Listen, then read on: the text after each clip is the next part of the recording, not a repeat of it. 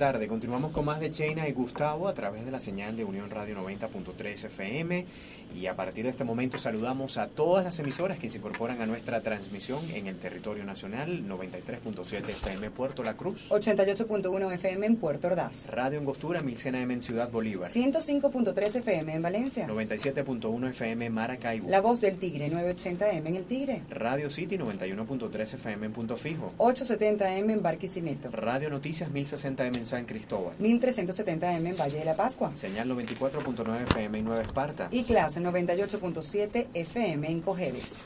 Son las 5.11 minutos. A continuación, publicidad. Les recordamos a esta hora que en Sain, la Casa del Software, adaptamos nuestra tecnología para que tus labores y la de tu empresa sean mucho más productivas. Descubre nuestra practicidad administrativa empresarial y gánale dinero al tiempo multiplicando tu rentabilidad. Obtén la licencia anual de Annual Professional que te ofrece sistema administrativo, contabilidad, nómina y punto de venta.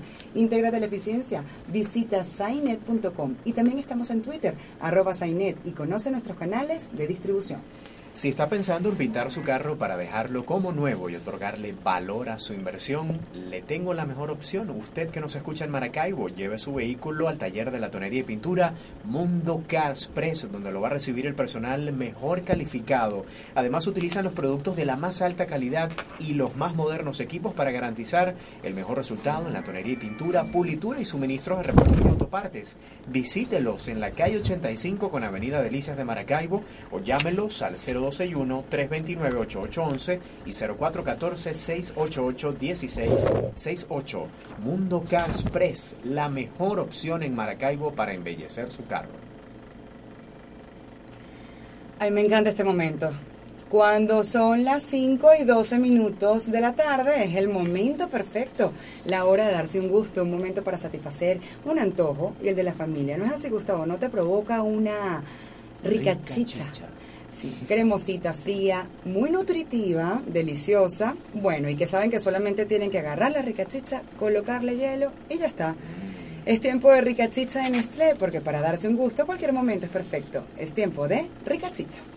5.13 minutos de la tarde, gracias por continuar allí con nosotros. Recuerden que ustedes pueden participar en nuestra conversación hasta las 6 de la tarde a través de nuestra cuenta en Twitter arroba Cheina y Gustavo. A esta hora queremos darle la bienvenida a nuestro próximo entrevistado de la tarde. Se trata del doctor Raymond Horta, abogado especialista en tecnología y delitos informáticos, director del portal informáticaforense.com. Bienvenido. Muchas gracias, Gustavo Che. Gracias por acompañarnos. El tema de delitos informáticos, uno, bueno, es, es, como muy amplio el concepto cuando no se maneja bien y pueden ser muchos los mitos que hay en la sociedad, en nuestra audiencia. Por eso nos gustaría eh, comenzar eh, definiendo qué es un delito informático.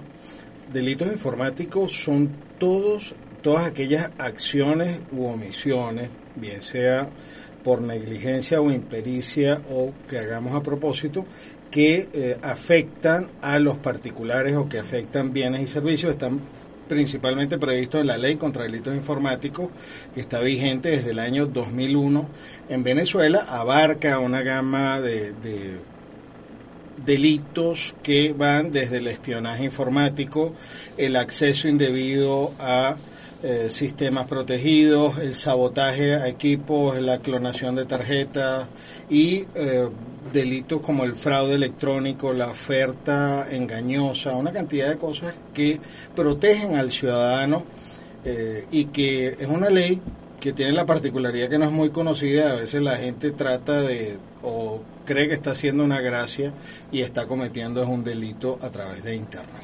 Fíjese, doctor, que Venezuela, según estadísticas, es el tercer país más vulnerable en delitos informáticos en Latinoamérica.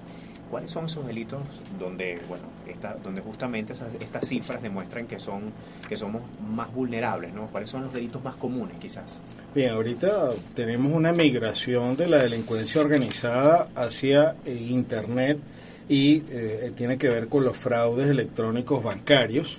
Eh, hasta hace poco te, éramos de alguna manera víctimas en mayor medida que en otros países con los temas de clonación de tarjetas, eh, tanto de débito como de crédito, cosa que disminuyó a través de la, o cuando se implementó lo que es el chip, el, chip. el famoso chip, Ojo, pero debemos llamar la atención de que el chip no es una panacea o no es una cura total porque las tarjetas que nos dan con chip siguen teniendo la banda magnética que es clonable.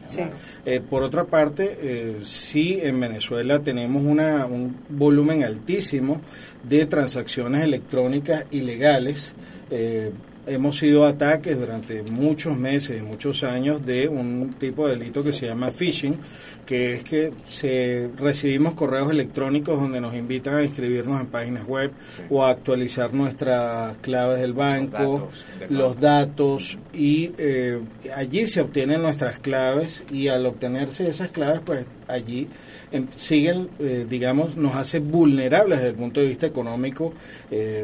A nuestras cuentas o a las cuentas de las empresas. ¿Dónde hay que poner el ojo? ¿Dónde hay que ser más cuidadoso las personas que nos escuchan para no ser víctimas de delitos informáticos?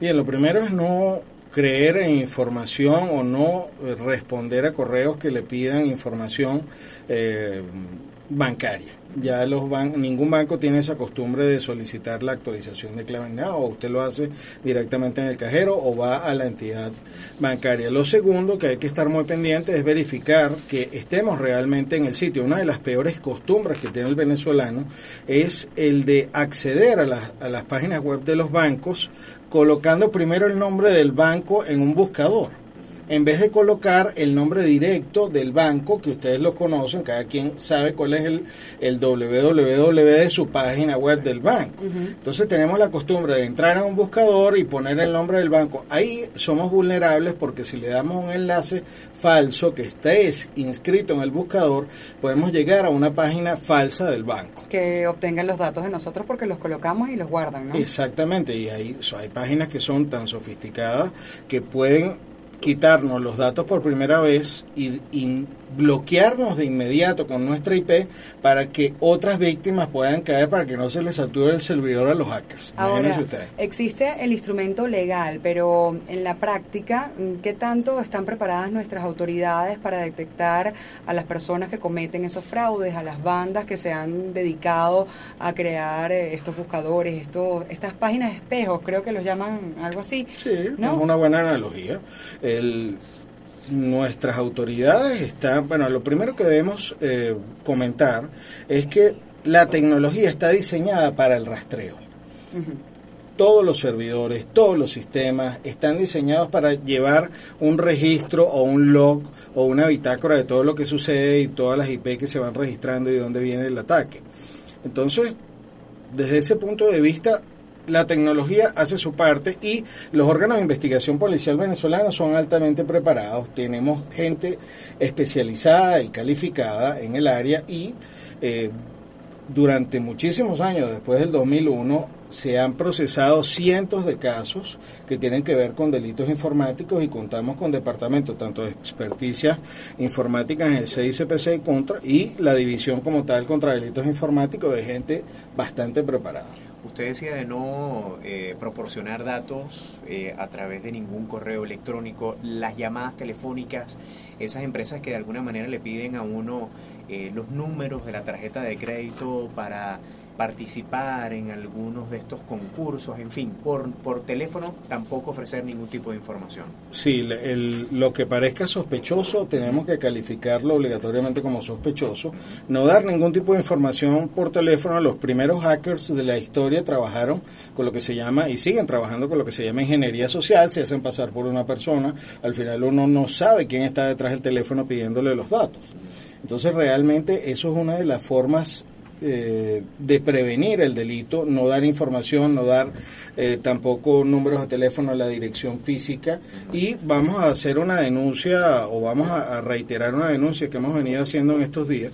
Los bancos tienen unos sistemas de alarma o de... Eh, eh, donde uno puede recibir notificaciones si hay actividades eh, de transferencias.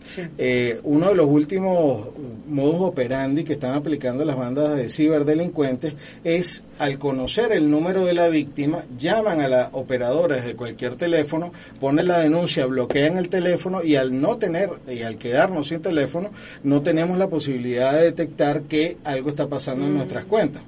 Entonces, veamos si tenemos nuestro teléfono y se anula la señal o nos dice que el teléfono está desconectado, es la primera alarma que debemos tener en cuenta para pensar que alguien puede estar hackeando nuestro banco. Yo quiero o nuestra cuenta en el banco. También tocar un tema que, bueno, eh, ayer de hecho sacaron un artículo en el Universal eh, que habla de todo lo que puede ser un delito informático, pero que tiene que ver un poco con el tema político, con la censura. El artículo se llama Callen al tuitero y mencionaba las detenciones de varias personas en el territorio nacional y según los delitos que le han imputado, por ejemplo, está delitos de revelación indebida de data o información de carácter personal y espionaje informático, dice todos previstos en la Ley Especial contra los Delitos Informáticos. Se trata de personas que mm, eh, tenían una cuenta bien como videntes, revelaban información o predicciones. Está la famosa cuenta de arroba Hipólita, de la negra Hipólita. También está detenido un joven por publicar eh, fotografías del cadáver del diputado Robert Serra. Y así sucesivamente los ejemplos son parecidos. ¿Qué tanto habla la ley o qué tanto esto divulgar qué cierto contenido puede ser un delito?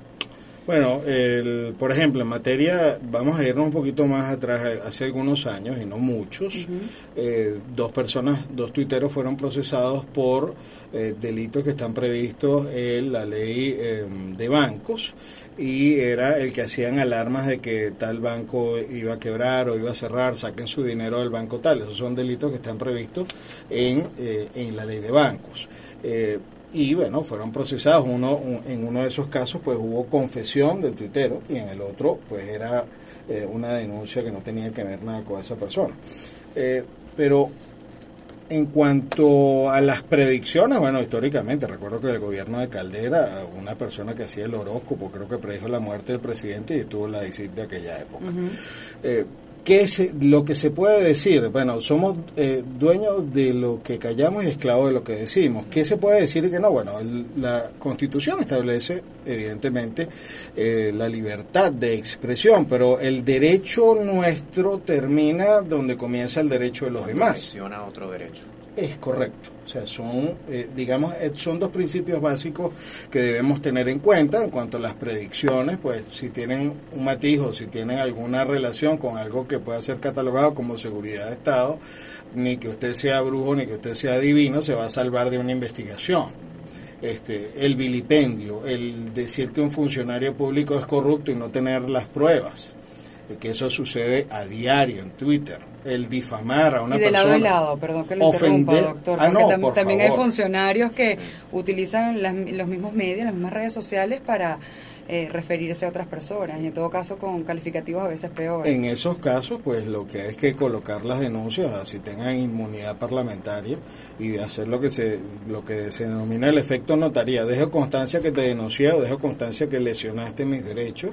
Se pueden poner denuncias en el Ministerio Público. En el caso de las mujeres es delicadísimo.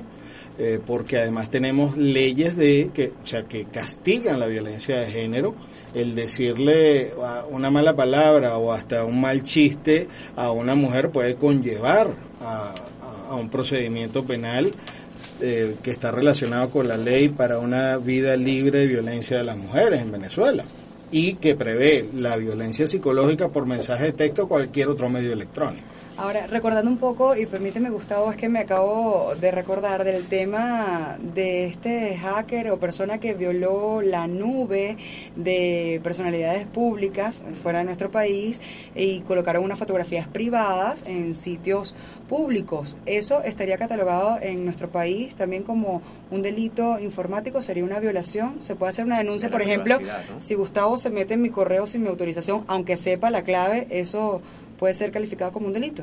Sí, eh, en el caso del, de la nube, que creo que fue de esta de, estos famosos teléfonos, un servicio de nube, eh, si, si hubiera ocurrido en Venezuela o si lo hubiera hecho un venezolano o si hubiera hecho desde Venezuela, hubiera sido perseguible por los delitos de espionaje, acceso indebido a sistemas protegidos un sistema protegido es todo sistema que por lo menos requiere un password que es individual.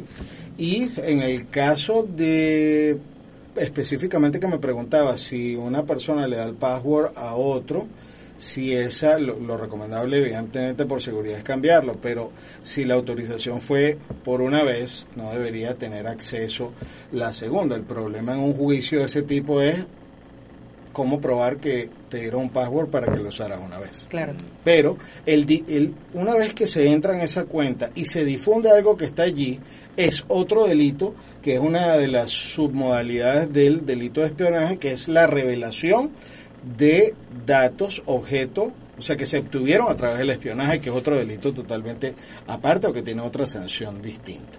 ¿Qué se le puede recomendar a las personas que nos escuchan en este momento, doctor Horta, con respecto a la seguridad de sus cuentas y también sobre el contenido que colocan en sus redes sociales? En cuanto a la seguridad, activar la seguridad de dos pasos, tanto en las cuentas de correo electrónico, Gmail, Hotmail, las que se utilizan principalmente, relacionarlos con su teléfono móvil, porque si un hacker pues trata de acceder ile- ilegítimamente, pues le va a llegar la notificación vía mensaje de texto y es muy difícil que el hacker tenga el teléfono. Eh, eso, por una parte, debe activarse lo que es la navegación segura. En el caso de Gmail, ya Hotmail lo está haciendo automático y creo que Gmail también. Eh, la, nave- la navegación segura es la de HTTPS. En, en vez de en el navegador salir HTTP, que es la primera parte de, la de las direcciones de Internet, activar una conexión que termina en S, que es de S de Security. Eso es otra de las cosas pues importantes eh, desde el punto de vista De tecnológico, pues, porque la- el correo electrónico es como la llave de nuestra casa o es nuestra casa. Una vez que tienen acceso al correo electrónico, tienen acceso a los demás sistemas donde estemos registrados. En cuanto a lo que decimos en Twitter, en redes sociales o lo que publicamos, primero no publicar información de carácter personal ni fotografías o limitar en redes sociales su información. En los casos de WhatsApp, no poner en su perfil ni fotografías personales, porque en el caso de WhatsApp, por ejemplo, no tenemos control quién nos está viendo o quién conoce nuestro teléfono y sirve para hacer espionaje, por ejemplo. Eh, en cuanto a lo que vamos a publicar, pensar o, quitarnos el, el- ese o quitarnos la idea de que como estamos en nuestro hogar o detrás de nuestro teléfono hablando, creemos que estamos seguros. Todo lo que queda, lo que se diga en internet queda en internet, así lo borres. Aunque nosotros consideremos que esa es nuestra cuenta personal, como mucha gente eh, lo piensa, ¿no? Porque uno dice, bueno, esta es mi cuenta personal y yo lo dejo claro aquí, pero igualito eso va publicado, igualito eso es el pensamiento de una persona que, por ejemplo, dijo algo en contra del gobierno y fue objeto de una investigación, ¿no? La responsabilidad de lo que colocamos también en nuestras redes sociales. Es fundamental pensar el alcance de lo que decimos. Como si estuviéramos en una reunión, en una fiesta, por el hecho de que alguien no nos siga no significa que no nos vayamos a enterar. El, el Twitter es eh, funciona bajo la, el esquema de microblog o de pequeña página web. A pesar de que alguien no nos siga, puede revisar si no tenemos el, el Twitter cerrado o no, lo no tenemos la configuración de seguridad para que solamente nos siga gente que nosotros autoricemos, pues esa información es pública y de alguna manera pues tiene mucha más capacidad de difusión que, eh, que si estamos como si estamos ahorita aquí hablando nosotros pues alguien se va a enterar y tiene un poder más allá que es el del tiempo porque lo que digamos ahorita tal vez no se vuelve a oír pero eso va a quedar allí pensar pensar en qué repercusiones va a tener el anonimato es una ilusión en internet se puede perseguir a cualquier persona que esté escudada bajo el, el supuesto anonimato. El, el anonimato además en Venezuela es inconstitucional. Doctor, otro tema, ah, hablando de que se puede perseguir a cualquier persona a través de Internet, eh, hay quienes piensan, bueno, yo me voy con un equipo portátil, que la línea no está en mi nombre y agarro además una conexión Wi-Fi en una plaza pública, nadie va a saber que yo escribí con una cuenta falsa, con unos datos falsos, nadie va a saber que ese, ese esa persona fui yo. Eso puede ser posible, no es para darle herramientas a, quienes nos estén escuchando o a quienes tengan malas intenciones, pero quitar un poco los mitos que hay o que si la conexión a internet es buena, es mala, es lenta, es rápida. Lo que sucede es lo siguiente, una cuenta registra todas las conexiones que hacemos desde donde estemos. Por ejemplo, nosotros hemos resuelto casos de hackers que se han metido en una cuenta de una personalidad y con revisar solamente el log de conexión, no importa de dónde se haya conectado, se hace el rastreo. Ah, que se conectó de algún sitio o una persona que trata de escudarse pensando, utilizando el, mismo sistema, cuando abrió la cuenta o el día que la revisó, eso va a tener distintos registro desde donde se ha conectado a través del uso de la cuenta y está todo allí. O sea que lo que hay es que buscar el historial. Ah, que vas a crear una cuenta que, que desde un sitio que no estaba, desde un cybercafé, bueno, ya, ya se verá si es práctico. No, hay maneras de ocultarse, pero no hay crimen perfecto y menos en Internet. ¿Y ustedes desde informáticaforense.com hacen todo eso? Hacemos, hacemos trabajos de levantamiento de evidencia, investigaciones en casos de anónimos y eh, preparamos la evidencia en algunos casos para juicios, para denuncias, recolectamos, eh, evaluamos, porque nuestro equipo es técnico legal, y decimos, mira, aquí está la prueba del delito, aquí no lo hay, hay elementos suficientes, pon la denuncia y los ayudamos de alguna manera a ensamblar esa parte tecnológica y jurídica. En un minutico, doctor, que ya nos queda, ¿cómo está el Internet en relación a otros países del continente, el, Internet de, de nuestro país? Como un bolero. Lento. Eh, lento. Lento, claro, lo que pasa es que comparando con otras eh, con otros países donde las velocidades de conexión sí, cosas que, que, sorprenderían mucho eh, y bueno, esperamos que, que mejore. Pues nosotros no cuando nos dan un mega más, dos megas más, nos ponemos felices, pero nos gustaría que estar a nivel de la tecnología de punta. ¿La experiencia más rápida es la de 10 megas o hay o eso es un, en Venezuela no lo he vivido yo tengo TV 8 8 que es lo máximo. Es muy bueno no es que sea malo se pueden ver películas se puede ver una cantidad pero cuando comparamos a los de otros que van por 30 y pico imagínense ah, no. hace falta ser experto para soñar con él. Doctor, muchísimas gracias por eh, estos minutos, por habernos aclarado tantas cosas que, como lo hemos repetido en esta entrevista, parecen mitos, pero no lo son y hay que tener siempre cuidado, aunque uno crea que un equipo electrónico puede ser un juego y no puede perjudicar a otra persona. Son las 5.32 minutos, nos acompañó el doctor Raymond Horta, abogado especialista en tecnología y delitos informáticos, director de informáticaforense.com.